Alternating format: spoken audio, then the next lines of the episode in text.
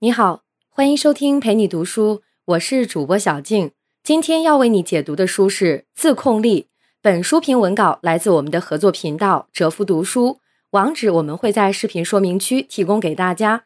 本书评的撰写者哲夫，他是一位来自重庆的帅气男孩，希望大家能够喜欢他的作品，也希望大家订阅一下他的频道。本音频与视频未经许可，请勿转载，谢谢合作。下面我们会用大概二十分钟的时间，简单的介绍一下这本书。这本书的作者是凯利·麦格尼格尔，他在斯坦福大学开设了一门叫做“自控力科学”的课程，然后通过这个课程帮助学生克服拖延，增强自控力。关于自控的问题，我们应该再熟悉不过。明知道明天又要早起，时间已经很晚了。但是我们总是忍不住再刷会儿朋友圈，再打一把游戏，下定决心减肥。可是面对炸鸡或者是麻辣小龙虾，我们总是管不住自己。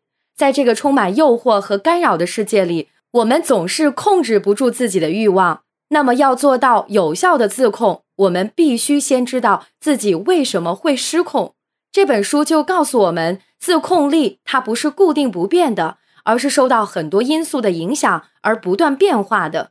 就是当我们自控力失效的时候，并不是因为我们缺乏自控的能力，而是在特定情况下，生理、心理和环境因素共同作用，导致我们自控力储备不足。接下来，我们就通过三个方面来解读这本书：第一，什么是自控力；第二，我们在自控的过程中会遇到的问题以及应对的方法；第三。要做到自控，最关键的一点是直面内心的欲望。那么，首先我们来看什么是自控力。自控力是一种抑制冲动的能力。这种能力它来源于我们大脑中的前额皮质。前额皮质是我们额头和眼睛后面的一块神经区。科学家发现，前额皮质的这个功能是因为一次意外事故。菲尼亚斯·盖奇是美国铁路工地的一个工人。然后在一次意外事故中，盖奇的头颅被一根铁棍戳穿，但是他奇迹般的存活了下来，并且完全恢复了身体的机能，甚至很快就重新开始了工作。然而，过去的那个盖奇却永远的消失了。曾经的盖奇被形容为拥有钢铁般意志力。发生事故之后，他变得粗鲁，没有耐心。那根铁棍穿透了他的前额皮质，完全的摧毁了他的意志力。我们的大脑，它同时具备自控系统和冲动系统两个系统，也就是在大脑中有两个自我，一个是受冲动系统控制的自我，它的座右铭是及时享乐；另一个是受自控系统控制的自我，它的特点就是深谋远虑。所以，自控力是天生的，我们每个人都拥有抵御诱惑的本能。自控力会让我们在意识到内在冲突的时候放慢速度，抑制冲动。它来源于我们的大脑，并且因为我们的大脑具有超乎寻常的可塑性，所以自控力也和大脑一样，可以通过训练得到提升。训练自控力最简单的方法就是冥想。我们可以每天花五分钟左右的时间进行简单的静坐，感受自己的呼吸，这可以让我们的前额皮质得到训练。有一项研究就表明，仅仅八周的冥想就可以让我们的自控力得到提升。另一方面，对身体的训练也可以有效的提升我们的自控力。健康的身体可以为自控力提供良好的生理基础。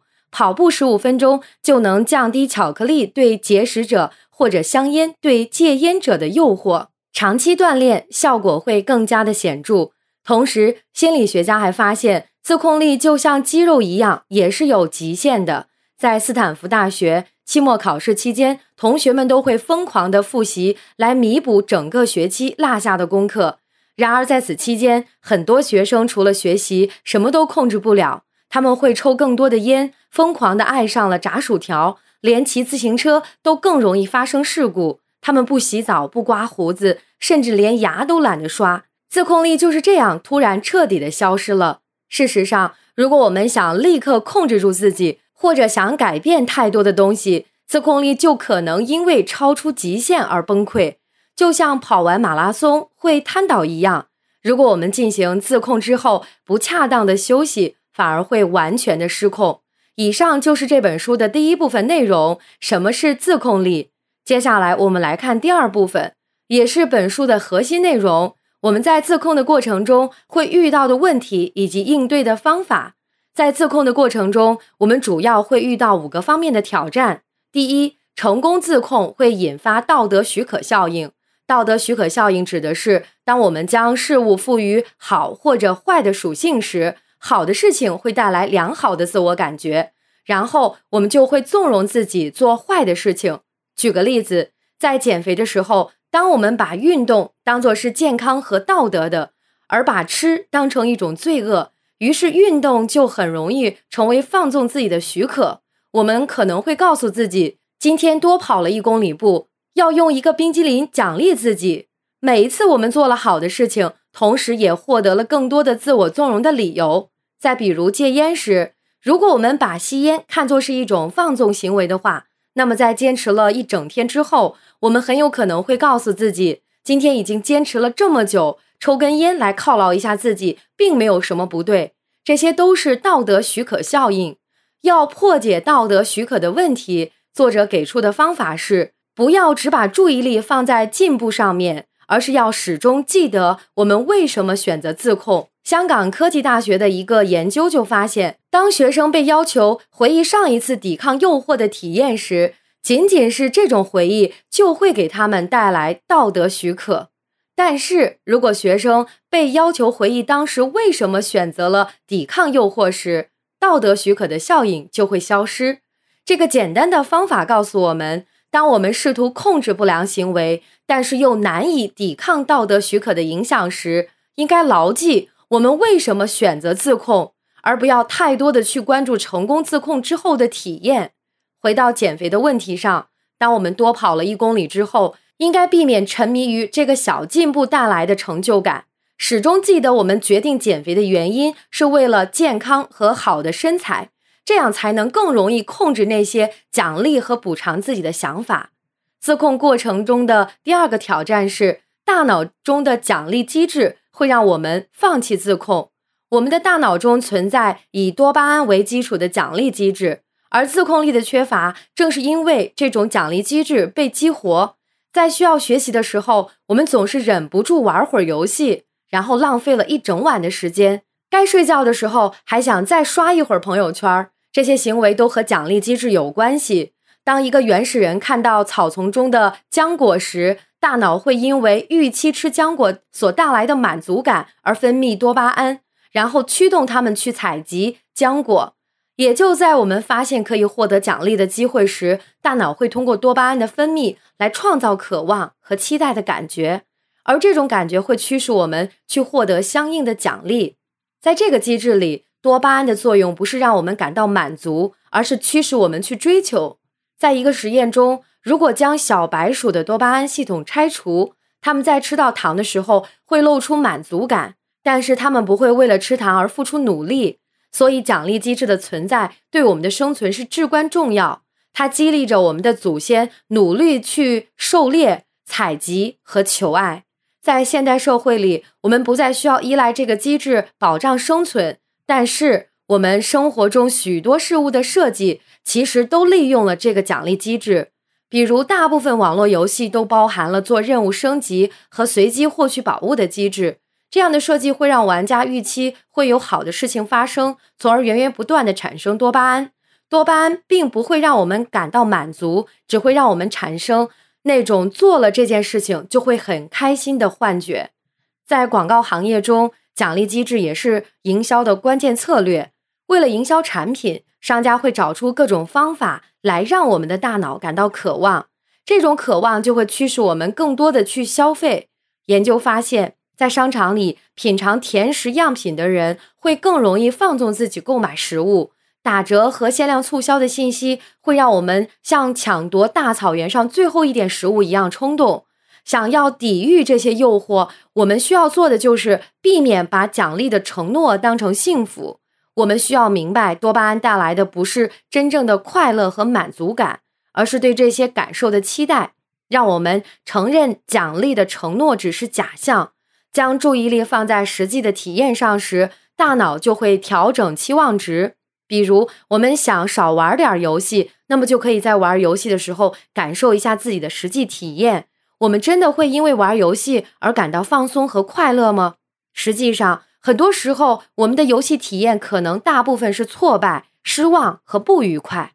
当我们意识到驱使我们不断做任务或者打下一局的不是真实的满足感，而是对满足感的期待时，我们对游戏的兴趣就会大大的减少。另一方面，其实我们也可以对多巴胺的这个特点加以利用。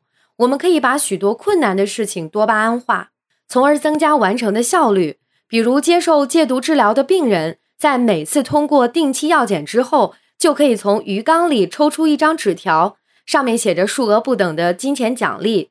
在一项研究中，这个鱼缸疗法让百分之八十三的病人坚持完成了十二周的治疗，而对照组只有百分之二十的人完成了治疗。自控的第三个挑战是，情绪低落会减弱我们的自控力。想得到快乐是我们的一种健康的生存机制，它和远离危险一样，都是人类的本能。大脑不仅会保护我们的生命，它也会去维持我们的心情。当我们情绪低落的时候，大脑会本能的让我们去做快乐的事情，这也就是压力会引发欲望的原因。比如，利用吓人的肺癌图片来警告烟民，反而会促使烟民用抽烟来缓解焦虑。因此，如果我们想避免情绪低落导致的自控力失效，我们就需要在情绪低落的时候让自己开心起来，在没控制好自己的时候，不要让自己有罪恶感或者是自我批评。这些都会让我们的情绪更低落。自控的第四个挑战是，即时享乐的心理会让我们对未来的奖励打折。有一项研究表明，很多人在谈到未来的自己时，就好像在谈论一个陌生人。给未来的自己存钱，就像是把钱白白给了陌生人。尽管我们知道对未来的投资会给我们带来奖励，但是因为这些奖励要在很久之后才能兑现，这就让奖励的诱惑程度被打了折。在经济学上，这个叫做延迟折扣。从生物学上来讲，延迟折扣的产生是因为大脑在衡量即时奖励和未来奖励的时候，处理的方法是不一样的。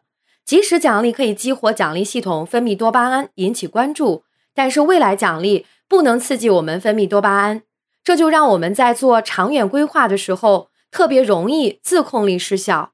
要解决这个问题。最简单的办法是等待十分钟，认真的去想象未来奖励的好处，从而防止未来奖励的诱惑程度被打折。通过想象自己未来获得奖励时的情景，来激励自己坚持信念，不要被眼前唾手可得但是却更少的奖励替代。当我们的脑袋因为分泌过多的多巴胺而发热的时候，我们应该等待一会儿，让它冷静下来，从而避免失控。另一种方法是给未来的自己和现在的自己建立连接，不要把未来的自己当成另外一个人来对待。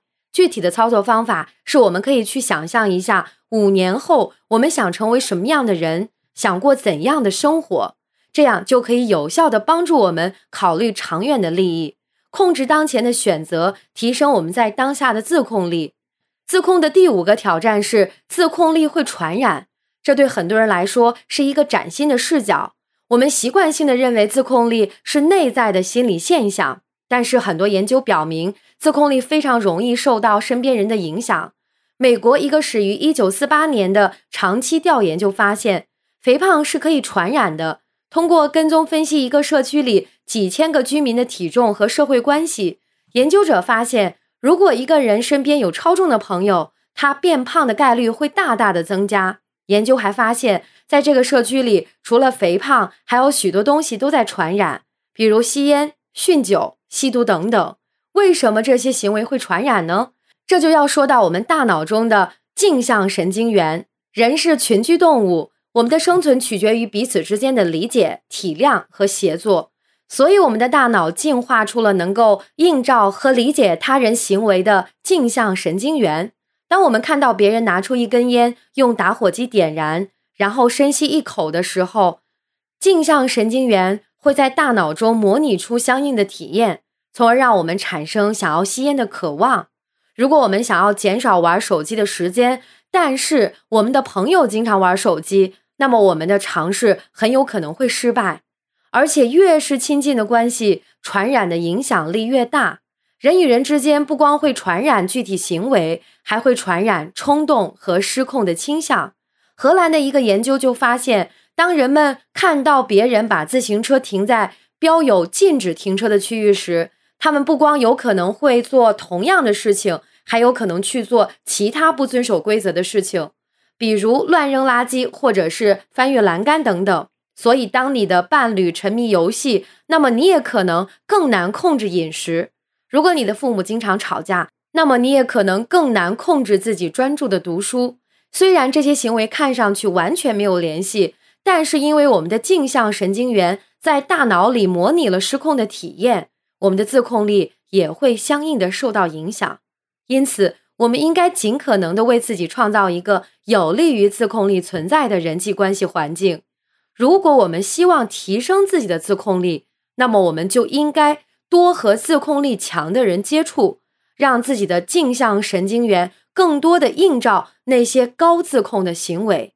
以上就是我们在自控的过程中会遇到的问题以及应对的方法。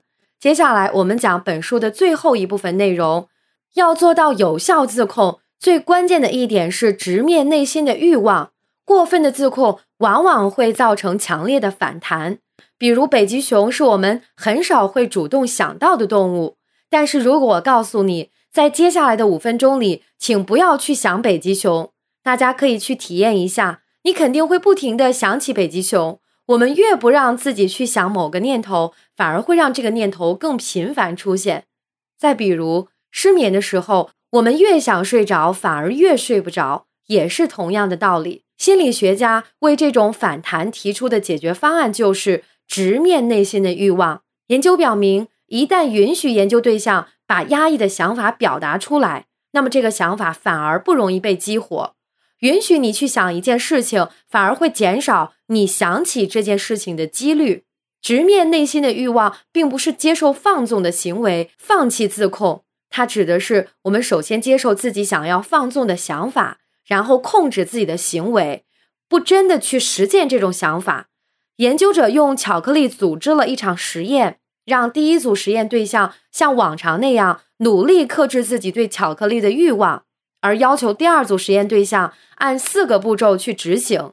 第一步，让他们承认自己的欲望；第二步，让他们不要和自己的欲望争辩，接受自己存在这种欲望的事实；第三步，让他们意识到这种想欲望的产生并不受他们的控制。但是他们可以控制自己的行为。第四步，让他们记住自己的目标，提醒自己做出的绝不偷吃巧克力的承诺。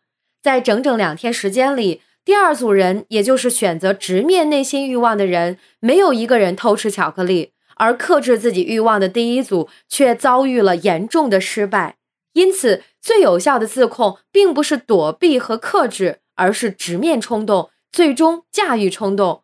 冲动仅仅是一种感受，无论我们是不是满足了这个冲动，最终它都会消失。直面内心的欲望，我们就可以实现真正有效的自控。以上就是《自控力》这本书的主要内容。看完这本书之后，我已经把书中的一些观点应用到了生活当中，并且获得了不错的效果。希望大家也能够从这本书中找到灵感，提升自己的自控力。最后，谢谢大家的关注和转发。以上就是自控力的主要内容。感谢关注，陪你读书，欢迎点赞分享。同时，可以打开旁边的小铃铛，陪你读书的更新会第一时间提醒你。我是主播小静，我们下期再会。